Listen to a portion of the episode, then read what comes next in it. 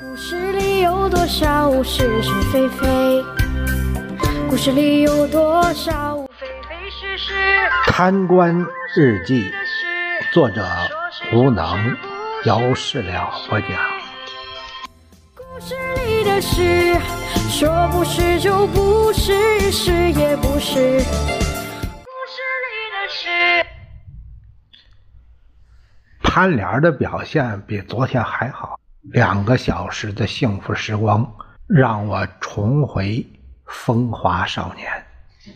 电话铃响了起来，是李秘书。市长，情况有点不对呀。怎么了？哎，这两天网络上集中攻击我们的政令呢。什么事儿啊？一下说完，气得我从潘莲的身上直起了身子。边听边提裤子。我们不是发了个通告吗？环保第一，麦收禁止扬尘，抗麦因不让用。这样一来，下面有的用手割，可是那承包大户就不行了，雇人割麦成本太高了，他们就研制了喷淋系统，把扬尘压下去了。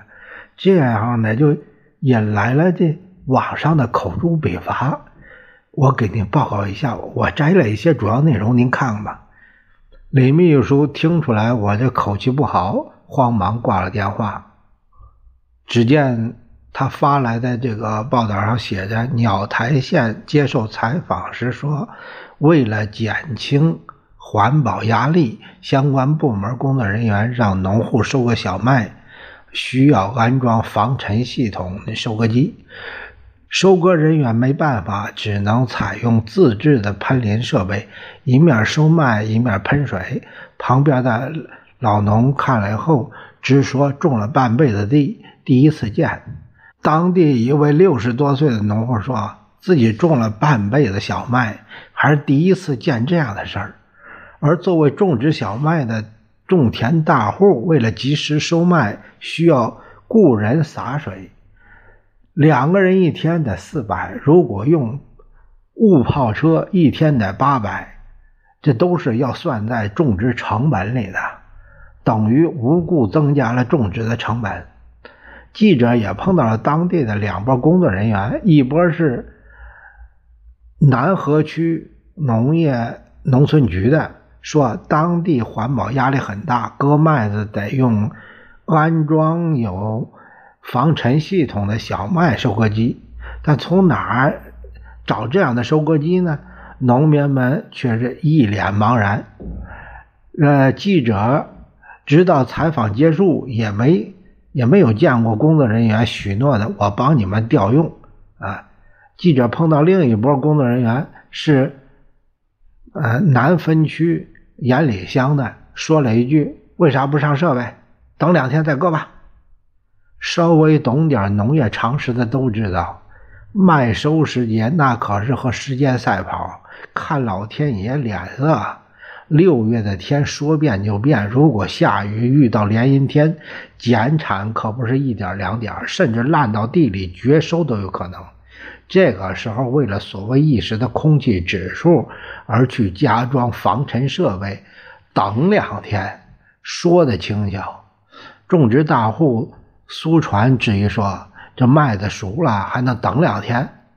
这位工作人员说什么呢？他说：“熟透了哥，粉尘小。”一听说这话，就知道这位不是官老爷胜似官老爷的工作人员，四体不勤，五谷不分。难怪这么官僚，严重脱离群众。估计他长这么大都没吃过粮食籽儿啊！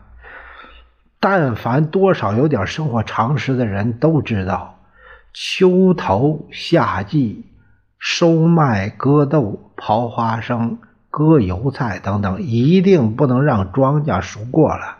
熟过了，收割的时候，相当一部分都会炸落在地里。真要那样的话，老百姓的损失可就大了。想要做到颗粒归仓，那就难了。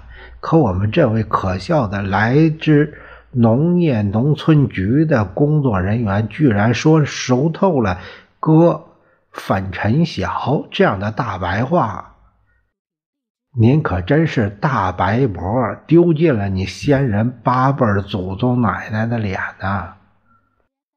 真要熟透了再割的话，不单颗粒无收，熟透了的麦粒儿会全部落在田里，而且麦秆干透了，经粉碎机粉碎后撒在田里的过程，扬起的粉尘就更大，污染更严重。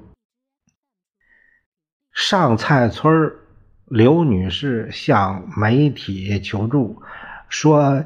自家七十亩小麦本因为刮风下雨出现大面积倒伏，致使部分小麦开始发霉，需要加紧收割。可是县管理综合执法局就不让他们用收割机收割，必须用手割。